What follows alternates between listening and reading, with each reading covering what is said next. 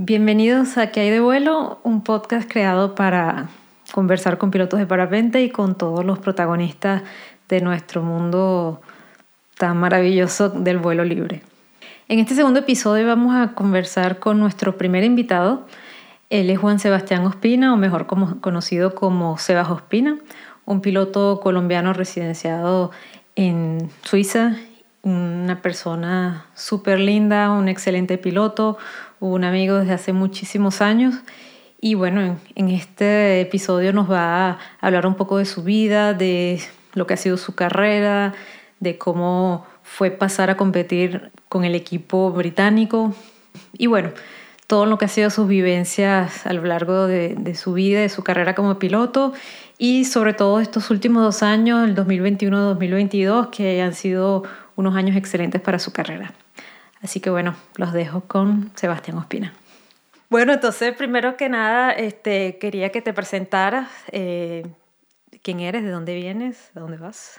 Eh, bueno, mi nombre es Juan Sebastián Ospina, vengo de Colombia, eh, vivo en Europa hace como 16 años y bueno, vuelo en su mayoría en parapente de competición, de cross country, hace 16 años.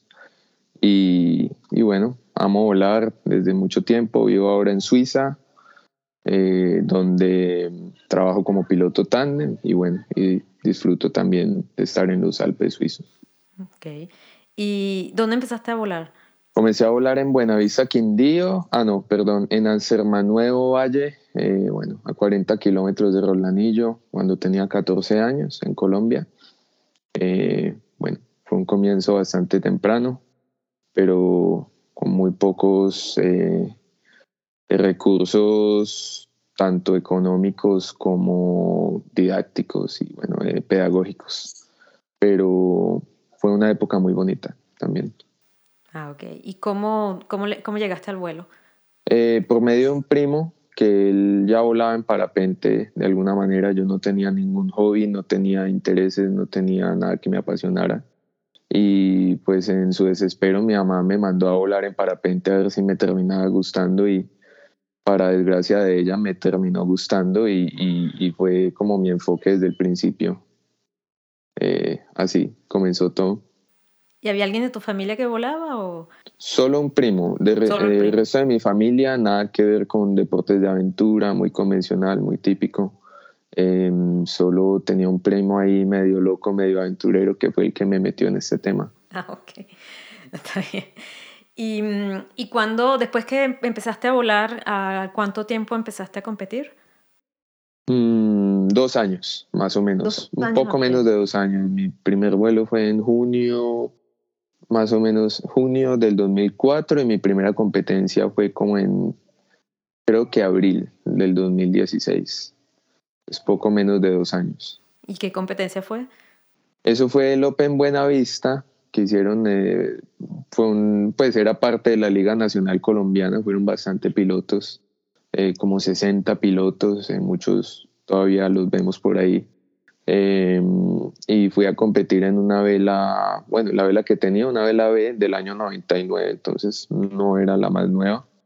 Em, sin embargo, me fue bien, quedé como de noveno y cuando eso no existía la clase Sport, solo o eras serial o eras pro. O sea, o tenías una vela sin certificación o con certificación. Entonces, bueno, dentro de mi categoría quedé cuarto. Eh, pero ahí comenzó todo, ¿no? Eh, en esta compe donde a lo mejor creo que mi cross más largo era de 8 kilómetros y después de esta compe, bueno, subió un poquito más a 25. Pero en ese entonces, por alguna razón, ese año tuvimos un clima bastante flojo que me, me, benefició a mí porque volaba un parapente gigante, 29 metros cuadrados. Entonces, eso ayudó bastante. Ok. ¿Y, y las competencias internacionales, cuándo empezaste a competir? Eh, bueno, una vez me fui a vivir a Inglaterra, tuve un periodo donde pues no pude volar por nueve meses, ya cuando logré como adaptarme y reunir los recursos y el comprar el parapente y todo. Em, eso fue en el 2000, 2009, finales del 2009, fue un evento muy interesante que fue el, el desafío Isla de la Palma, que era una pre-PWC con un concepto bastante diferente. Ahí conocí a pilotos, eh, bueno, de muy importantes del momento y que siguen siendo relevantes, como por ejemplo Pepe Malecki, Martín Pérez, eh, bueno, Chevy Bonet y todos los españoles buenos. Em, ahí fue como mi primera competencia internacional. Ok, ¿y qué tal te fue? Eh, siguiente pregunta, por favor. Em, no, eh, la verdad creo que quedé como en la mitad, no, no recuerdo muy bien, pero no, no era muy bueno, pues no, a lo mejor volaba más o menos bien, pero no, no la tenía muy clara en ciertas cosas. Por ejemplo, fue mi primera competencia con Vario, pero a la vez estaba escuchando música electrónica mientras volaba y se, se confundía el sonido, ¿no? Tú pensabas que estabas subiendo más rápido porque estabas escuchando un house ahí bien, bien trancado. Sí, eh, estaba encontrando mi, mi, mi flow mi manera de operar. Y, bueno, eh, fue, bueno, me abrió los ojos con el mundo de la competencia internacional, con, con el nivel tan grande que maneja la gente. Fue también mi, compe, mi primera compe con una vela de competencia no certificada y, y, eso también tenía sus retos, ¿no? Pero fue mucho aprendizaje ante todo, pero los resultados no se vieron. ¿Y qué fue así lo más importante que aprendiste en esa compe? Eh, a no poner música mientras vuelo. Eh, no, que mm, no, a no girar demasiado cuando no es necesario. Eh, la Palma era un sitio donde realmente era más bien como de cuidar la altura y no perder la altura, pero mantener cierto nivel de velocidad y jugar con eso. y yo iba como típico colombiano ahí full acelerador y obviamente me quedaba bajito, me tocaba parar a subir y era un sitio donde podías hacer casi toda la manga sin girar, pero pues por ende igual tienes que cuidar tu tasa de caída en ciertos momentos. Entonces, em, em, empezar a, pensar en ese tipo de cosas un poquito más. Ok. Y mencionaste que te fuiste a vivir en Inglaterra. Eh, ¿Cómo fue que terminaste a parar para, eh, en Inglaterra? ¿Fue por estudios, con la familia? ¿Cómo fue? Mm, bueno, sí, es una pregunta frecuente y es básicamente, bueno, eh, eh, mi mamá, bueno, fue por medio de mi mamá que, que su, su, esposo es colombiano, pero también es británico y cuando eso yo era un menor de edad, entonces por ende dependía de ellos y de alguna manera logramos, em, logramos que yo me fuera a vivir a Inglaterra como dependiente de ellos y y asimismo obtener los papeles, la residencia y, eventualmente la ciudadanía. Fue un proceso como de seis, seis, años y muchos abogados y temas de esos, pero pues eh, valió la pena. Ah, y bueno, la idea era estudiar, trabajar, eh, hacer mi vida en Inglaterra eh, y buscar oportunidades allá. Ok, ¿y qué estudiaste? Yo estudié producción de televisión. Ok. solo lo ejercí como un mes. el parapente fue más fuerte. Sí, un poquito. Bueno, yo me acuerdo que este, cuando yo te conocí, estoy tratando de acordarme el año, eh, yo creo que tenías un Mercury o algo por el estilo, mm. volabas un Axis. Yo no sé si todavía vivías en Inglaterra o si ya estabas de regreso en Colombia, eh, pero yo me acuerdo que tú ibas y venías, o sea, ibas y venías en Colombia este, a los, los años que te estuve viendo, eh, a veces te preguntaba, ya estabas en Europa, a veces estabas en Colombia. Y, y bueno, sé que, que, estuviste compitiendo todavía por Colombia y figurando, y, pero estabas en ese interín yendo y viniendo. Eh, fue difícil eh, seguir representando a tu país natal y, y, tratar de mantener ese equilibrio entre estar en, en, Europa, donde, digamos, había bastante acción de competencias, y estar yendo y viniendo a Colombia fue difícil. Bueno, eh, sí, en muchos sentidos, porque pues eh, obviamente Colombia tiene una carga, por decirlo, nostálgica y emocional, eh, que ahí es donde yo aprendí a volar, ahí están mis amigos, ahí hice mis primeras competencias. Y en esa época, claro, cuando nos conocimos, apenas Colombia estaba surgiendo en el mundo del vuelo. y bueno, lo de viajar a Colombia yo lo hacía más que todo para ver a mi familia, y bueno, y en segundo plano para hacer mis competencias. Pero, pero bueno, eh, cada vez se hizo obviamente más difícil porque aparecían de pronto oportunidades en, en Europa para competencias y, y bueno, ah, muchas veces las tomaba, pero claro, e, es un gasto importante para una persona joven que a lo mejor estaba estudiante y no tenía mucha plata para andar yendo y viniendo. Solo iba una vez al año y hacía lo que se podía, a veces uno o a veces alcanzaba a hacer dos eventos. Eh, pero obviamente gran parte del aprendizaje está en Europa y, viajando a otros sitios. Entonces eso también, claro, que pienso que fue mi prioridad y mi enfoque. Ok.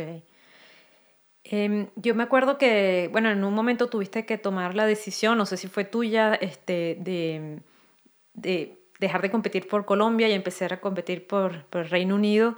¿Cómo fue esa transición y, a, qué se debió? Bueno, em, más o menos en el 2013, que muy sorpresivamente, porque hasta yo me sorprendí, eh, quedé como campeón nacional colombiano con un Enzo prestado. Eh, ahí fue donde me di cuenta que no era tan malo y que podía pues hacer las cosas bien. Entonces eh, ese año fui a Copas del Mundo, creo que en Francia, en Turquía, bueno, y no me fue tan mal, estaba ahí entrando en un buen flow, en Turquía clasifiqué a la superfinal eh, y bueno, ya me estaba viendo como que estaba figurando un poco mejor en el tema del vuelo. Y fue, fue ahí un tema un poco fuerte también emocionalmente, porque claro, venía el Mundial de Colombia, el Mundial del 2015, todos estábamos ahí en la pelea, pero el ranking que teníamos eh, no era, bueno, no incluía suficientes mangas internacionales como para yo tener algún chance de hacerlo, o sea, tenía que irme a vivir a Colombia prácticamente si quería Em, tener algún chance y eso no iba a pasar. Yo estaba buscando mis sueños, ya estaba entrando en contacto con Suiza y estaba buscando un horizonte diferente a, exclusivamente quedarme en Colombia. Y fue básicamente, recuerdo que tuvimos el premundial en Colombia, ese creo, no me acuerdo, contaba como un evento nacional, me fue más o menos bien.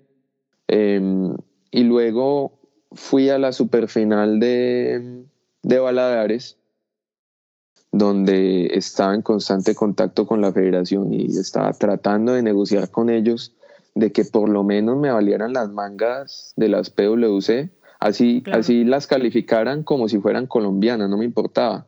Y tú muy bien sabes que mil, bueno, 980 puntos en, en una superfinal es mucho más difícil de hacer que 980 puntos en un campeonato nacional. Y yo estaba dispuesto a, a por lo menos hacer ese sacrificio y que me calificaran como quisieran, pero que me calificaran. y, y te, te, lo digo yo, yo ese evento, yo fui con las uñas, o sea, fui dando, gastándome todos mis ahorros, todo lo que tenía para pente prestado. Llegué, llegué a Colombia, no tenía un peso, me tuvieron que prestar plata y así mismo llamé a la federación a ver cuál fue su última decisión y y bueno, me dijeron que simplemente que no era justo con los otros pilotos que no clasificaron a la superfinal y, y, pues bueno, clasificar una superfinal no es para nada fácil, o sea que todos estamos jugando el mismo juego, ¿no? Y, y, y, bueno, me desilusionó mucho ser el único colombiano compitiendo en una superfinal, en un evento tan importante y que no le dieran la importancia en, en, el ranking nacional y en la federación. Entonces ahí fue cuando tomé la decisión de, ya me habían hablado un poco en Inglaterra de que contemplar ese cambio y yo dentro de mi patriotismo quería hacer lo posible por no tener que hacerlo y ya se me acabaron las opciones y, y ya yo le informé al presidente de la Federación Colombiana en esa misma llamada que no contara más conmigo, que yo me iba a cambiar. Y, y, ahí mismo, esa misma tarde, eh, le informé a Burkit Root, que era como el, como el team leader de los británicos, que pretendía hablar con ellos. Y fue básicamente con brazos abiertos. Eh, irónicamente, en esa época fue una de las mejores épocas para Colombia en el ranking mundial. Y creo que Colombia iba como de séptimo en el mundo e Inglaterra de octavo. Y luego cuando se, se actualizaron los puntajes, eh, cambiaron de puesto. Eh, Inglaterra subió a séptimo y Colombia bajó a octavo. Y desde eso no ha hecho sino bajar. Entonces creo que fue una buena decisión hacerlo. Ok. ¿Y cómo, cómo fue la acogida de los pilotos y eh, de los británicos en general eh, en su equipo? Obviamente ellos te, te, abrieron las puertas y después cómo te sentiste tú al formar parte de, ese equipo. Um, fue muy extraño porque yo esperaba como más resistencia, ¿no? Como que pronto iban a decir, no, pues ¿qué hace este latinoamericano aquí? Y yo qué sé, pero no, estaban felices porque en ese entonces creo que no había nadie joven en el mundo del parapente británico compitiendo. Sea, yo tenía más o menos 23, 24 años y era como que tenía la mitad del de siguiente en el, del siguiente más joven en el equipo. Entonces me acogieron con brazos abiertos, pero obviamente nuestro primer evento en un, eh, creo que fue un europeo en Serbia, yo me sentía como yendo de vacaciones con, no con un papá, sino como con seis. Eh, entonces fue un poco curioso, pero siempre muy buena onda, siempre me han acogido bastante bien, siempre, la verdad no recuerdo haber tenido ningún drama con, con ningún miembro del equipo y, y y bueno, eso es ante todo para mí tranquilidad. Ok. Bueno, ¿y qué más tranquilidad que se siente que tienes esa tranquilidad cuando vemos los resultados que tuvieron en el Mundial en Tucumán? Eh, se ve que el equipo estaba muy bien fusionado, que, este, que, tenía, que estaba funcionando, la, cualquiera que haya sido la estrategia. Eh, quería hablar contigo de eso, de tu 2021 y tu 2022, que han sido muy buenos. En el 2021, que tuviste de sexto en el Mundial en Argentina, oro por equipo, estuviste de cuarto en el Abierto Alemán, dos en la Superfinal de Suiza, o sea, fue un 2021 bueno, y eso es lo que, los resultados que, que me acuerdo. Cuéntame de ese Mundial en Argentina, ¿cómo fue, además, para ti individualmente, que figuraste muy bien, que estuviste de, sexto, de, de sexto, perdón, y, y, bueno, la participación por equipo que fue excelente. Cuéntame cómo fue tanto la experiencia individual como por equipo? Eh, bueno, muy buena pregunta, el comienzo, bueno, originalmente el mundial iba a ser en Francia y estábamos muy motivados con ese mundial porque pues es vuelo de montaña, un poco extremo, condiciones fuertes y, bueno, tú sabes que yo vivo en Suiza, entonces eso es como ya lo que he aprendido a manejar. Cuando decidieron que era Tucumán, la verdad como que yo pienso que mucha gente eh, perdió un poco la motivación simplemente por el hecho de que Tucumán tiene fama de ser muy suave. Sí. Eh, para nosotros yo pienso que no fue tan grave porque Tucumán eh, va muy con, con la dinámica del vuelo en el Reino Unido, que es básicamente de mucho aguante, de girar ceritos, de leer las nubes y todo. Entonces creo que eso a nosotros no nos asustó tanto y para mí yo tengo una filosofía, o sea, eh, yo sé que nos quedamos de los lugares y las condiciones y todo, pero a la final todos estamos en las mismas condiciones, todos estamos jugando el mismo juego. Entonces nos fuimos ahí con una mentalidad, la verdad, más bien positiva.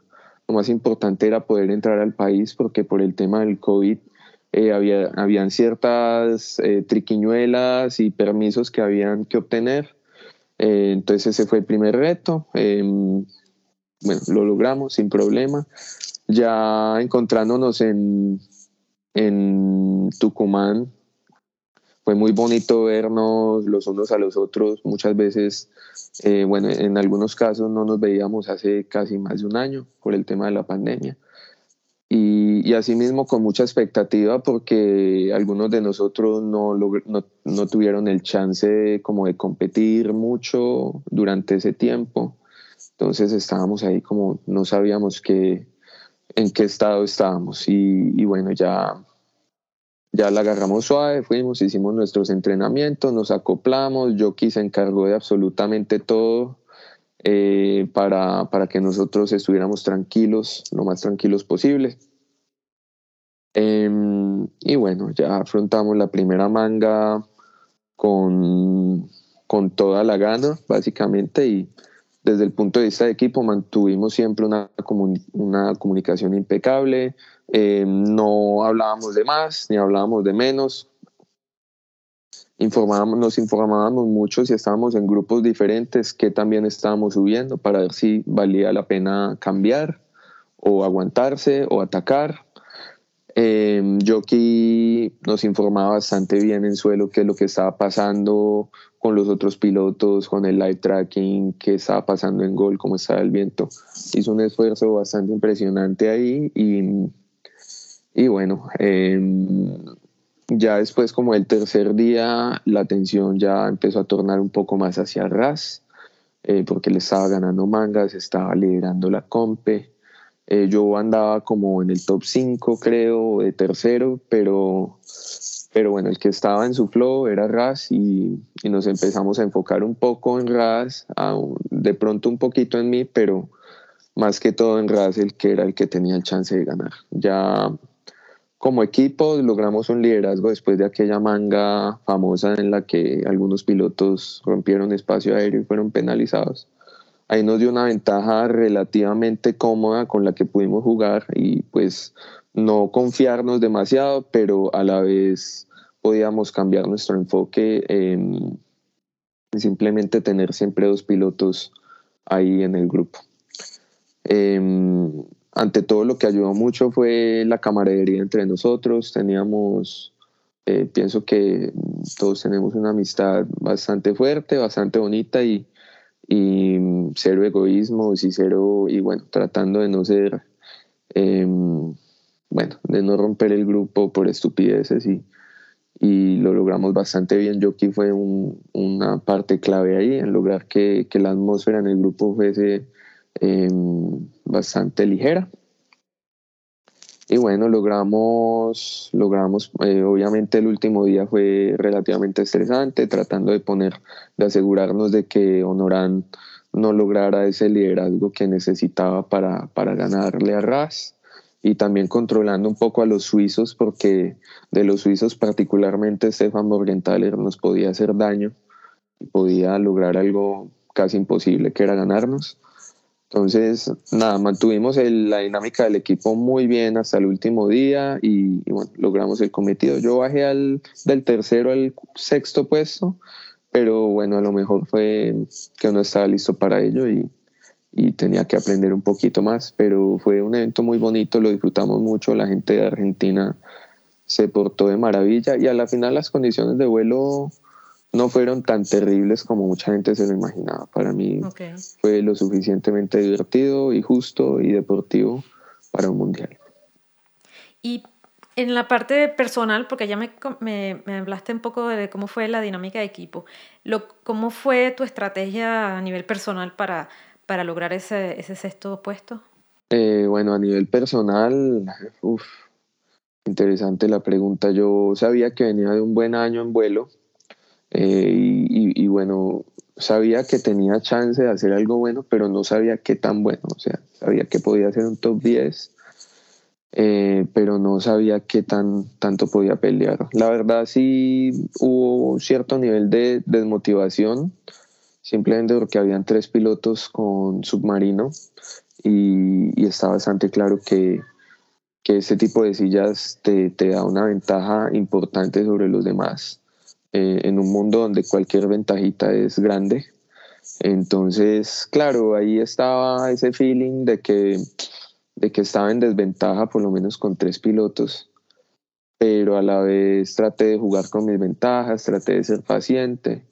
Em, en lo personal, siento que volando como equipo, o bueno, por lo menos en estos formatos de vuelos en los que peleamos entre naciones, em, ya llevo como dos europeos y tres mundiales, eh, entonces eh, siento que me, mm, me va bien este tipo de eventos, la comunicación la utilizo eh, tanto, bueno, brindo, o sea, esta dinámica de compartir información con compañeros y me ayuda un montón y me ayuda también a, a mantenerme nivelado, porque digamos, si alguien como yo o algún compañero de que yo estoy haciendo algo estúpido, ahí mismo estaban en el radio como recordándome de cuál es la meta y qué es lo que debo hacer. Entonces es, en el nivel personal también me ayudó mucho volar como grupo, pero bueno, y entender que gran parte de eso es una, una batalla psicológica porque todos tenemos la misma habilidad de planear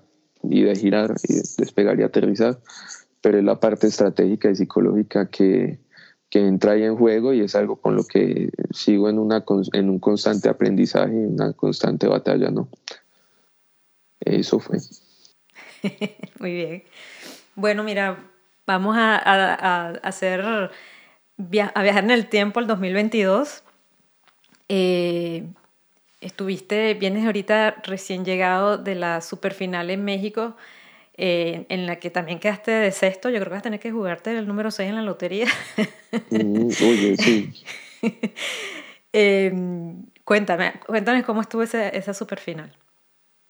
Bueno, esa superfinal entré como más o menos con el pie derecho porque pues hice la competencia una semana anterior que fue el Open norteamericano, bueno, de México y Canadá, algo así. Y tenía algunos pilotos buenos eh, y otros que estaban ahí más en plan motivados, aprendiendo cosas nuevas. Y, inicialmente me parecía un poco injusto llevar esa competencia a mi, mi, submarino, que sabía la ventaja que, que me daba. Pero un amigo, bueno, Manuel Quintanilla me hizo caer en cuenta que, que ese era el evento perfecto para entrar en, para conectarme con el arnés y poner todo a punto. Entonces lo tomé de esa manera y, y bueno, la competencia la gané bastante bien. Fue una batalla más o menos entre tres pilotos eh, que fue muy sabrosa. Me, lo disfruté mucho, y, pero fue bastante ligera la, la competencia y la sensación. Eh, de ahí descansé un montón, entré a la primera manga con toda la gana y, y bueno, creo que descubrí que mm, no era del todo difícil estar ahí con el grupo y que podía mantenerme con los mismos cinco o seis pilotos, un Baptiste, un Maxim, un Honorín, un, bueno, eh, un Philip Hag. Entonces sentía que estaba siempre como en conexión con ellos y que, eh, bueno, eh, no se me lograban zafar, ni yo de ellos. Entonces ahí descubrí que, mm, que bueno, ¿dónde voy? Y a partir de ahí empezamos a jugar el tema de la superfinal y básicamente mm, la mayoría de mis errores cometí cuatro errores importantes y fueron básicamente momentos en los que me separé del grupo, algunas veces con razón y otras veces sin necesidad. Entonces, como descubrir eso y descubrir que hay que esperar por oportunidades a lo mejor un poco más claras eh, y que el grupo, mm, a pesar de que tú tengas la razón, el grupo sigue siendo más eficiente. Tienes que ser, tiene que ser una razón bastante fuerte que te haga separar de este. Entonces, em, ese fue como el gran aprendizaje de, de la superfinal. Eh, también descubrí que para las condiciones más difíciles, eh, suaves o turbulentas o, o mucha, mucha estabilidad, em, pues estadísticamente me tiende a ir un poco mejor yo. Entonces, eh, aquellas lo que me benefició a mí en la superfinal fue que en aquellas mangas donde muchos pilotos sufrieron o, se pincharon o, llegaron tarde, lo que sea, em, en esas mangas fue donde eh, mejor desempeño tuve. Entonces, eso me tiene muy contento porque las mangas difíciles eh, son las que te ayudan a ganar una comp pero obviamente, irónicamente, las mangas más fáciles fueron en las que yo me compliqué mi propia vida, pero eso es algo que ahora voy a analizar y voy a aprender de ello. Ah, muy bien. Eh, cuando tú vas a una competencia como, como mundial o la superfinal, ¿cuál es, ¿cómo es tu preparación tanto física como mental? Preparación física, bueno, eh, física, ya sea de, de ejercicio o de, o de vuelo. ¿Cómo, ¿Cómo, es tu preparación?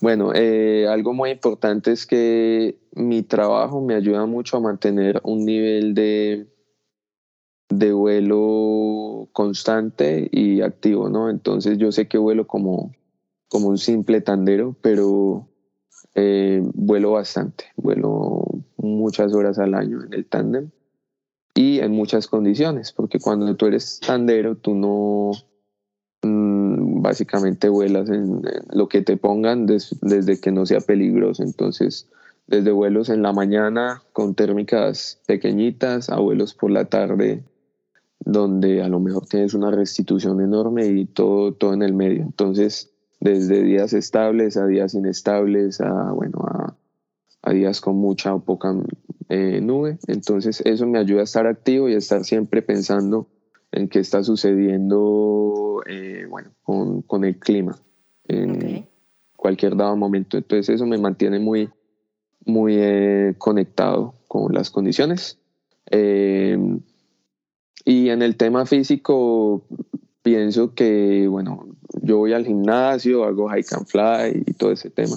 Estoy eh, tomando, em, comenzando a hacer, a competir un poco em, en competencias de hike and fly.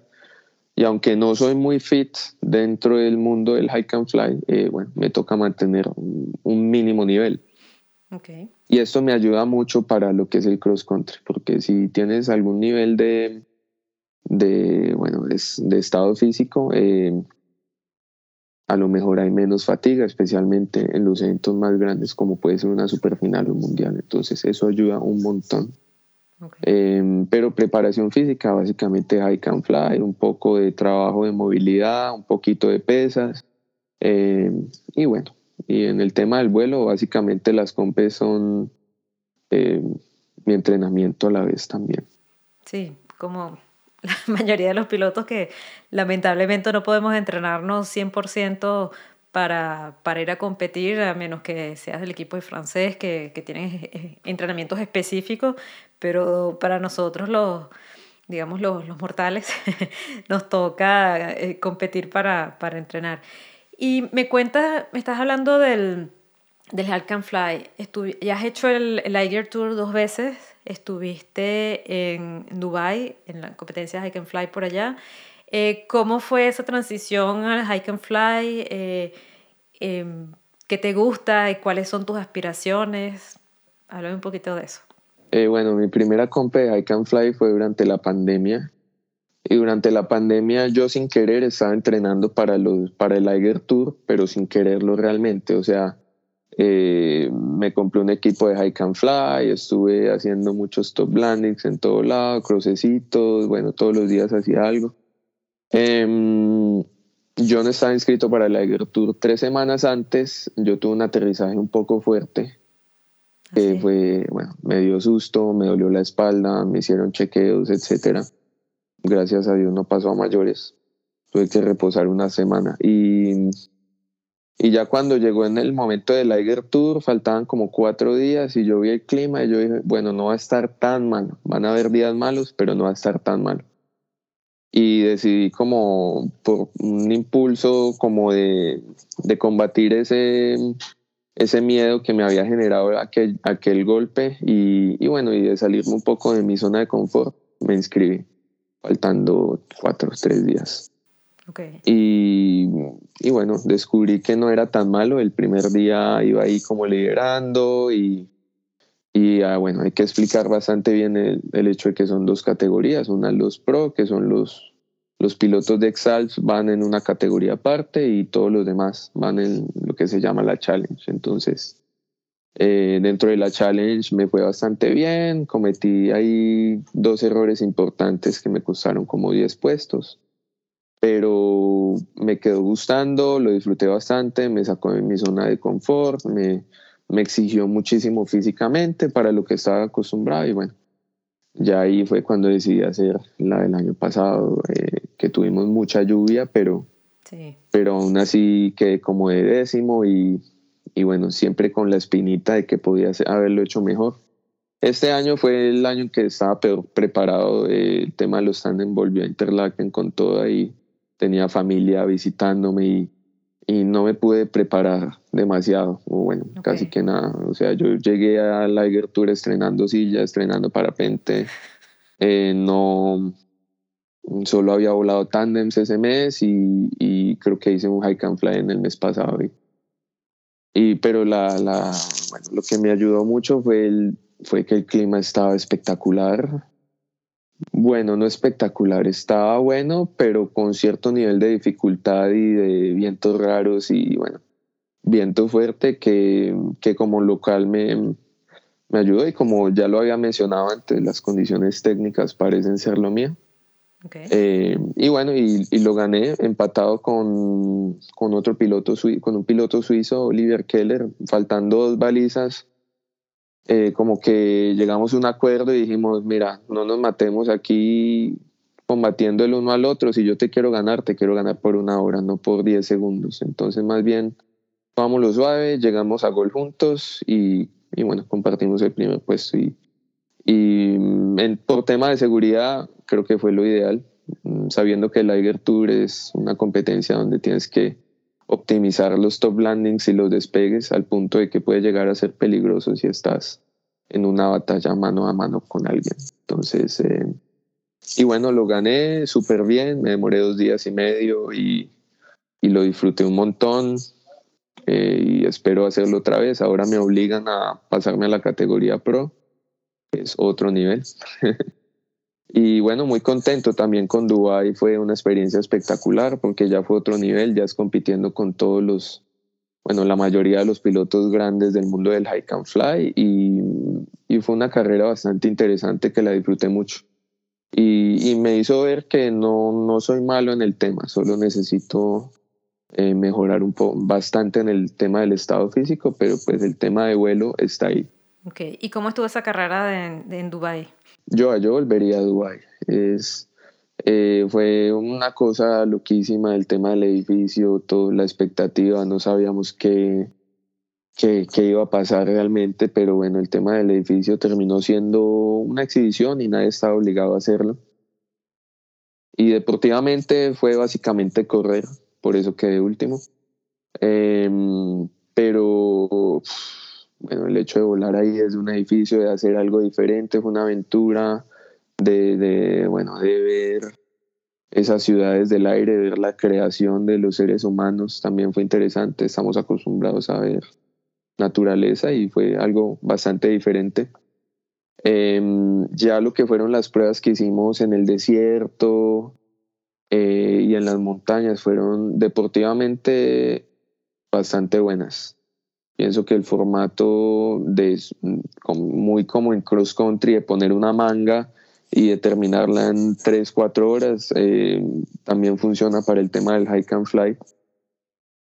Y para los espectadores, por ejemplo, la carrera que hicimos en las dunas fue muy interesante. Y para los pilotos, por lo menos yo la pasé genial eh, corriendo en las dunas porque igual habían térmicas y habían ciertas decisiones eh, que podías tomar, ciertos riesgos también y, y, no fue del todo fácil, si no todos hubiéramos llegado al mismo tiempo, ¿no? Entonces, eh, bueno, disfruté mucho de Dubái, sí, me pareció un, formato un poco loco, pero, pero bueno. ¿Un poco loco en qué sentido? Em, porque el formato es muy rápido, ¿no? De, no de varios días, sino de tres horas y, y, bueno, y se veían muchos cambios en los puestos, que alguien a lo mejor no lograba conectar con la duna, entonces se aterrizaba abajo. Entonces, em, pero también había maneras de recuperarse bastante rápido si hacía la movida adecuada. Entonces, como que era un mini Exalps, ¿no? Donde tú tienes toda la, la emoción de unos Exalps, pero en, en lomitas pequeñas y, y en una fracción de tiempo mínima. Entonces eh, me pareció muy emocionante. Ah, okay. Bueno, porque para los que no sepan, eh, a diferencia del Exalps, que es una ruta enorme que simplemente hay que cubrir en lo que, en lo que tome, eh, la, la, competencia en Dubai fue competencias en lugares diferentes cada día, ¿no? tuvimos cuatro lugares diferentes, el uno fue el edificio, pero ese contó solo lo que nos demoramos corriendo porque el tema del vuelo podía ser peligroso bajo el estrés de una competencia. Luego fuimos a Jebel Gis, que es la montaña más alta que hay allá, y, y allá diseñaron una prueba muy interesante. Kriegel se la gozó muchísimo. Eh, y, bueno, un terreno ahí súper rocoso, increíblemente rocoso, y, pero y condiciones más o menos buenas pero técnicas, entonces es, fue muy bueno. Y, y, el otro sitio fue en una duna donde, donde que conectaba con unas rocas más altas y había más que toda actividad térmica, no era como de un depilado, sino que era una duna que enfrentaba el viento, pero que también tenía térmicas. Entonces eh, em, era una ladera como de unos 20, 30 kilómetros y ahí lograron hacer una manga donde nos obligaban a salir y entrar y así, aterrizar abajo y subir caeteando el ala y bueno, mil cosas. En las últimas dos pruebas, como no exigía tanto correr, ahí me fue un poquito mejor. Ah, ok. Muy bien. ¿Y qué aspiraciones tienes en el tema de, del Hike and Fly? ¿Qué, ¿Qué objetivos? Ahorita el enfoque es un paso a paso, ¿no? Entonces, ya que vi que no, no apesto, entonces vamos eh, a ir cada vez a eventos un poco de, de, mayor nivel o mayor intensidad. Entonces, este año, estoy, el año que viene, estoy pensando en aplicar para el Dolomiti Superfly, eh, hacer el Eiger Tour Pro, y, ver cómo me va en esos dos eventos, obviamente entrenando para ello, preparándome para ello. Eh, ya si me va bien, ya empiezo a contemplar de pronto un expir y si me va bien, ahí ya contemplamos la idea de los Exalps, pero es un paso a paso como todo debería ser. El problema de hoy en día es que eh, pienso que hay pilotos que quieren ir al evento máximo sin hacer el proceso y, ya es donde, donde hay frustraciones y, bueno, y no es tan fácil, pero la idea es hacer un paso a paso. Ok. ¿Y a ti te parece que diversificarse cuando eh, dentro del mismo deporte, ya sea irse por el tema de, de la acrobacia, de can fly, pero ¿te parece que para un piloto es importante diversificarse? Eh, desde que haya la manera, ¿no? O sea, no todos tenemos el tiempo ni, los recursos para hacer múltiples disciplinas, pero si contamos con ello y la motivación, pienso que diversificarse ayuda un montón. Yo ahorita último también em, estoy tratando de mejorar con el tema del acro y entrenar un poco más, porque sé que eso me ayuda mucho en mi seguridad, estar un poco más confiado en ciertas situaciones. El high and fly me ayuda a bueno, estar en buen estado físico, a tomar buenas decisiones, a mejorar mi despegue y mi aterrizaje, que a la vez me hace más seguro. Entonces, eh, yo pienso que la mayoría de las disciplinas se pueden ayudar la una de la otra. Em, entonces, sí, lo recomendaría desde que haya la posibilidad, ¿no? Porque no todos la tienen lastimosamente. Sí, así es. Y bueno, además de, de competir a alto nivel, de de competir ahora en Hike and Fly. También eres piloto de, de cross. Ah, eh, tuviste el récord colombiano, has hecho triángulos enormes en Europa, has hecho vuelos larguísimos en Brasil. Eh, cuéntame un poquito de tu, de tu lado de piloto de distancia. Eh, bueno, el tema de piloto de distancia, bueno, qué buena pregunta. Obviamente todos hacemos cross antes de competir. En el caso mío, cuando comencé a competir, ese fue el único cross que hacía pero ya cuando retomé, eh, bueno, como, te digo, ya cuando asumí mi trabajo de tándem, mi vida en Suiza un poco más, eh, y a lo mejor contaba con más tiempo y más oportunidades de hacerlo, eh, no desaproveché la oportunidad para ir a Colombia, intentar batir el récord nacional, em, bueno, explorar los Alpes suizos, hacer diferentes triángulos y rutas eh, que, bueno, que se ofrecen acá. Y, y, bueno, ir a Brasil, donde para mí es un el mejor entrenamiento que puedo tener, porque allá, allá son muy intensas las horas, son vuelos muy largos, donde yo creo que eso queda ya en tu subconsciente, la manera en que vuelas y, y, y yo creo que ayuda a crear un poco más de, de, bueno, de, ancho de banda en tu cabeza para poder operar en vuelo, ¿no? Y tomar decisiones y, y estar con una cabeza fría en ciertas situaciones. Entonces, eh, a eso particularmente el vuelo en Brasil me ha ayudado muchísimo. ¿Así? ¿En qué sentido? En, en desarrollar mi resistencia en el vuelo, mi, lo que se denomina flying fitness o estado físico en vuelo, yo qué sé eh, pues el, aguante básicamente, aguantar y, a que el vuelo sea ya básicamente algo que está en mi subconsciente y que puede hacer con mínima actividad cerebral, por decirlo así. Sí. Antes, cuando uno volaba cross, era como una actividad más en solitario, sobre todo aquí en Europa, que este, uno tiene la autonomía de, de agarrar un tren, de hacer dedo al despegue, etc. Eh, pero hoy en día se ha demostrado que, y sobre todo en, en el vuelo de llano, que el vuelo en grupo es la clave para, para avanzar rápido, porque llega un, un, momento que estamos limitados por la velocidad que tienen los parapentes. Eh, eh, cuando nos vimos la primera vez en Brasil, en Quixadá, eh, en esa época se volaba un poco, todavía un poco en solitario, uno arrancaba un poquito juntos y después se iba separando. Pero la segunda vez que nos vimos en Azul, eh, bueno, ustedes demostraron al, volar en equipo que era la única forma de volar lejos. ¿Cómo, cómo es tu enfoque cuando vuelas solo, por ejemplo, quizás en, en, aquí en Europa, o cuando te tocó volar solo en llano y cuando volaste en, en equipo en Brasil? Bueno, yo pienso que volando en volando solo es un poco más difícil. Yo pierdo un poco el ímpetu de hacer ciertas cosas, especialmente en los Alpes por la, simple sensación de que si algo te pasa nadie te está viendo. Em, en Brasil a lo mejor voy más confiado, em, pero me gusta y aprendí que también tengo que aprender a funcionar solo. Y es como las relaciones, es bueno saber estar solo antes de estar con alguien. Entonces, em, mm, me gustó mucho ese año que estuve hablando solo y volando en equipo lo disfruté mucho, pero pienso que no es, no es en todas las ocasiones lo más eficiente, que tiene que ser el equipo adecuado. Y hablé del tema con Mickey Siegel y él me dijo que lo ideal, y, y le doy la razón, lo ideal máximo tres personas, no nueve como llegamos a estar en Brasil, máximo tres personas y que todas estén con un equipo similar, y que estén en un momento deportivo similar, porque todos tenemos subidas y bajadas y a veces nos desfasamos.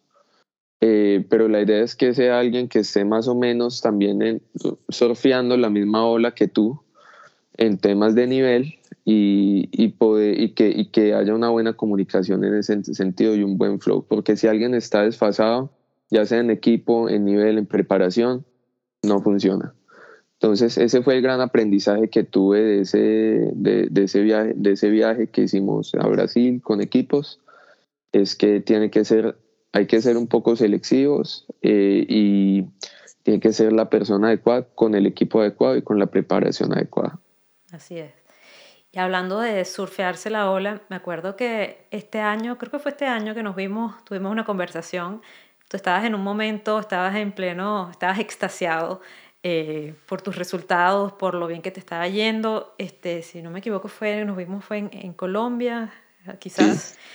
Eh, y me acuerdo que estabas como, que me dijiste que no sabías en dónde estabas eh, en, en, tu carrera, si estabas en lo más alto, si todavía te queda, te queda por avanzar. Bueno, estos meses no sé si has vuelto a pensar en ese tema, en esa conversación, o, o quizás algo que te ronda en la cabeza. Eh, ¿Y en dónde crees tú que estás ahorita en tu carrera? Eh, yo pienso que todavía en ese momento estoy tal vez surfeando en su vida otra ola, eh, pero cada vez que baja la ola parece ser una caída más alta, por decirlo así. Entonces va como así. Eh, mi último bajón fue Montegrappa y quedé 40, lo cual no es un puesto tan humillativo, como diríamos. No, fue una humillación tan grande, pero bueno, quedé 40. Ese fue mi último bajón. Y de ahí volví, no, yo qué sé, fui al Open Alemán, quedé cuarto, ahorita gané otra compe. Y en la super final de sexto siento que estoy en una subida, pero pienso que todavía estoy en, y quiero creer, me tengo que creer que todavía estoy como subiendo, ¿no? En un buen momento y pienso que todavía tengo mucho más que aprender y que, que mejorar y que y, resultados que lograr. Entonces, quiero pensar eso. Tal vez me estoy engañando, vamos a ver. Eh, bueno, yo imagino tú, tienes, tú haces una preparación mental con One Day, hasta donde recuerdo. eh, o hacías. Em, ¿cómo, ¿Cómo es esa preparación mental con ellos y qué, qué has aprendido, en qué, qué, te has dado cuenta gracias a esa preparación mental en cuanto a tus fortalezas, a tus debilidades, etcétera? Bueno, el proceso ya fue hace rato, pero lo, yo creo que el tema con One Day es hacerse las preguntas adecuadas, ¿no? Eh, ¿Qué tan preparado estoy? ¿Qué tanto me falta?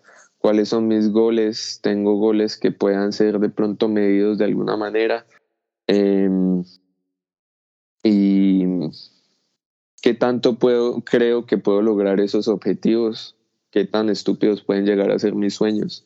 Em, y, y, básicamente a evaluar también, a, siempre hacer una introspección después de cada actividad, bueno, de vuelo o competencia, siempre a escribir y a continuar escribiendo. Es una revisión con, constante de lo que estoy haciendo y lo que estoy logrando. Em, pero es básicamente eso, como tener muy claro quién soy, para dónde voy, eh, y cómo lograrlo, y tener como, como metas claras, ¿no? unos pequeños goles de cómo lograr ciertas cosas. Em, y es como un conjunto de cosas que, que, hay que lograr. Muy bien. ¿Y qué te, cuál, cuál dirías tú que después de haber hecho esa introspección y, y, examinarte a ti mismo con la ayuda de One Day y bueno, y con toda tu experiencia que has tenido, ¿cuáles dirías que serían tus fortalezas y tus debilidades? Eh, bueno, mi fortaleza, mi fortaleza es eh, muchas veces la paciencia, muchas veces es eh, en este momento las condiciones suaves o complicadas son mi fortaleza. Okay. irónicamente mi debilidad son las condiciones que benefician a todo el mundo. Y no es una debilidad del todo, porque igual puedo hacerlo igual que los demás, solo que, que a veces me complico la vida. Eh, entonces pensar de más, tal vez. Pensar de más. Sí. A veces yo te he visto en me acuerdo en el Mundial en Colombia en el 2015. Oh my God. o mejor no tocamos el tema. Yo me acuerdo que en una de esas te veo solo por allí y este, que abandonando el grupo, eh, sí, eh, eh, siendo un poco más creativo de la cuenta.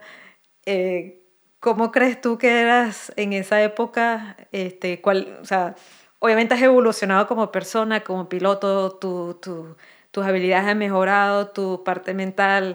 Eh, ¿cómo, ¿Cómo era ese Sebas Ospina del 2015 del Mundial que se iba solo como un loco? Porque hablamos de trabajo, del grupo, de mantenerse con el grupo. ¿Y cómo es Sebas Ospina 2022, casi 2023?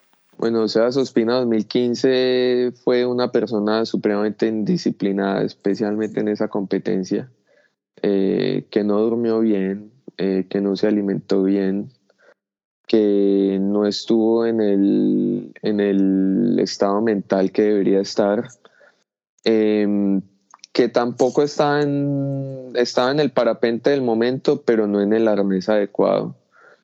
Eh, y que simplemente le faltaba cierto, cierta tranquilidad en muchos momentos y aprender a mirar para atrás. Nosotros se nos olvida mirar para atrás, mirar el retrovisor y ver qué es lo que está pasando. Y aún así cuando logramos ver que hay algo atrás, lo ignoramos completamente. Entonces como que, que no es solo irte como un caballo mirando hacia adelante, hacia dónde vas, pero también es importante abrir tu rango de visión y mirar qué es lo que está pasando tu derecha, tu izquierda, y tener la humildad de que si de repente estás en un primer puesto, tener la humildad de que tal vez te toque renunciar a él ligeramente para unirte al grupo y buscar una oportunidad más adelante, porque ese es el problema. Muchas veces lideramos y no queremos eh, dejar de liderar porque eso ya para ti es algo malo. Entonces, por eso vemos muchos pilotos que lideran hasta que se aterrizan. Entonces, tener la humildad de, mirar para atrás y volver al grupo y buscar esa oportunidad más adelante. Entonces, eh, eso le diría yo al Sebastián del 2015. El Sebastián del 2020 es un poco más reservado, más disciplinado, duerme mejor, eh, pronto tal vez un poco de mejor estado físico, tiene el equipo, el mejor equipo que, que hay acceso.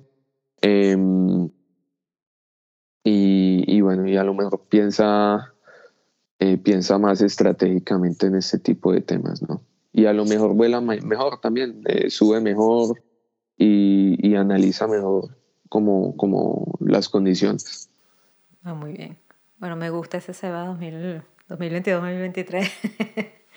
bueno, ya para terminar, eh, ¿qué plan? Me gustaría saber qué planes tienes para 2023. Este podcast lo estamos grabando el 26 de diciembre de 2022, pero ya que viene el 2023, vienen las resoluciones de Año Nuevo, etcétera, etcétera, y, la hora de hacer planes, eh, ¿qué planes tienes para, para 2023? 2023, bueno, eh, se vienen las dos compes de Colombia, el Open clasificatorio del Mundial de Francia y el Open Américas, creo que se llama. Voy a hacer los dos eventos porque me encanta Colombia y para compartir con amigos y, y bueno, disfrutar un poco. Luego voy para el, eh, bueno, tengo un, un, flying safari que tengo organizado también en Valle del Cauca, bueno, en Valle del Cauca y Antioquia. Eh, voy a estar ahí dos semanas, luego regreso a Suiza, donde estaré ya en preparaciones para el Mundial, diversas. Planeo tomarme el mes de mayo libre para hacer competencias y entrenar y estar listo para el Mundial. Asimismo, tengo que estar preparado para el Liger Tour en julio. Y bueno, vamos a ver lo del Dolomiti Superfly están veremos. Vamos a ver. Eh, y no, no tengo muy claras las otras compes, no he mirado del todo el calendario. Pero esa es más o menos la idea. Eh, pues por, por lo menos por ahora, de los eventos que pienso hacer. Y bueno, seguir entrenando, seguir mejorando. Quiero mejorar el tema del acro eh, quiero seguir continuando entrenando físicamente para algún día hacerlo muy bien en una compeja y can fly. Y, y bueno, seguir en movimiento, seguir tratando de crecer y de aprender. Y ahora, planes a largo plazo, ¿dónde se ve Sebas Ospina en 5, 10 años? Uy, qué preguntota. Bueno, espero estar en, un en una sola pieza, poder decirte a ti en tu podcast en cinco años que, que, que sigo y estoy coleando, que no tengo ninguna dolencia en mi cuerpo, que sigo disfrutando del vuelo y que, y que bueno, que he podido a lo mejor transmitir mi conocimiento a las nuevas generaciones, que que a lo mejor estoy disfrutando de correr con nuevas generaciones de pilotos. Eh, y bueno, en cinco años, ante todo, espero estar en una sola pieza y estar seguro. Y, y de resto, bueno, seguir volando, seguir disfrutando de lo que hago y viajando mucho. Bueno, Sebas, de verdad que muchas gracias por tu tiempo, de verdad que me encantó tenerte aquí, tener otra conversación entre panas como hemos tenido muchas, solo que esta vez la van a escuchar a los panas de, de donde sea que nos escuchen en el mundo. Eh, no sé si quieras agregar algo más antes de, de, de, trancar. No, nada, te quería felicitar por esa iniciativa de, de transmitir este conocimiento a, a, tantas personas que a lo mejor no está disponible en el idioma, eh, en el español. Y bueno, por darme a voz a mí para contar mis historias. Eh, ojalá nos podamos ver, ojalá, no sé, en Colombia o algo así para tomarnos un cafecito. Y bueno, y al público latinoamericano y español, espero que, que se animen a viajar, se animen a competir, a continuar aprendiendo, se motiven a conocer el mundo. Mm, que bueno, cualquier cosa me pueden escribir a mis redes sociales y que normalmente estoy ahí para responder cualquier inquietud. Y bueno, eso sería todo, Joa. Bueno. Pienso yo.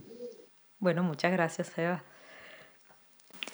Bueno, como siempre, hablar con Seba es, es un placer, es una persona muy linda que aprecio muchísimo Y, y, bueno, como pueden ver, es un piloto muy humilde que comparte sus vivencias, sus secretos y que, y que bueno, a pesar de, de, haber ganado muchísimos títulos y de ser un piloto excelente, sigue guardando su humildad que, que bueno, que es la que hace a un buen piloto.